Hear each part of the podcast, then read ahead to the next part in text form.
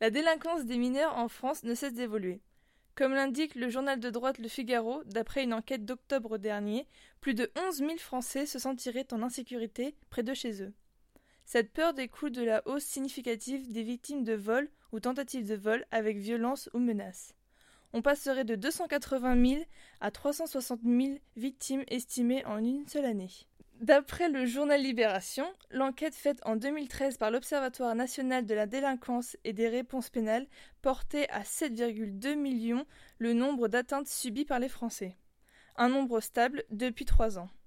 Si les cambriolages et tentatives de cambriolage ou vol de voitures et tentatives de vol n'ont pas augmenté, d'autres, en revanche, ont monté la pente.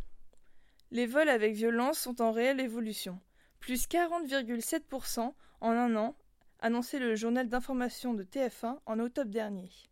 Les principales victimes sont des femmes cibles faciles. Le sac à main et le téléphone portable sont des proies pour les délinquants. Les femmes sont aussi victimes de vols avec violence lorsqu'elles retirent de l'argent aux distributeurs.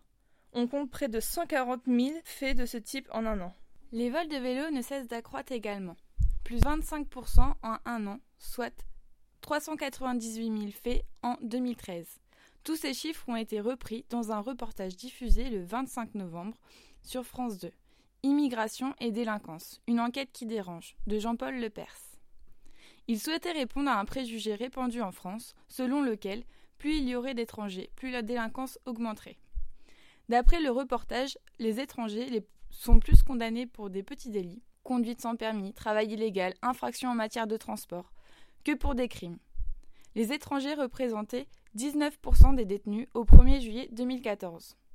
Il compare la délinquance à deux grosses agglomérations que tout oppose Montbéliard, à très fort taux d'immigrés, et Caen, avec quasiment aucun immigré. Les résultats sont identiques. Cette enquête a conclu que la forte proportion d'immigrés ne fait pas forcément la forte criminalité.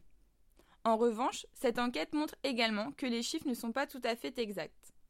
Certaines victimes ne portent pas plainte, comme par exemple les femmes victimes de viol.